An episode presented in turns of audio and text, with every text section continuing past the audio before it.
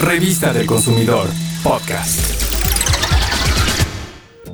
Cómo esterilizar tus frascos en casa es muy sencillo. Tomamos un frasco lavándolo perfectamente, sin dejar residuos de grasa o de pegamento. Vamos a tomar una cacerola. Vamos a colocar agua, ya que esté hirviendo a borbotones, colocas tu frasco y la tapa boca abajo. Lo tapamos y lo dejamos transcurrir por 15 minutos. Ya que hayan transcurrido los 15 minutos, entonces con unas pinzas sacas tu frasco y con una manta limpia la colocas boca abajo para no tener contacto con ella una vez más y que no se vaya a contaminar. Entonces lo dejamos escurrir y cuando esté seco estará estéril a la perfección. Revista del Consumidor, podcast.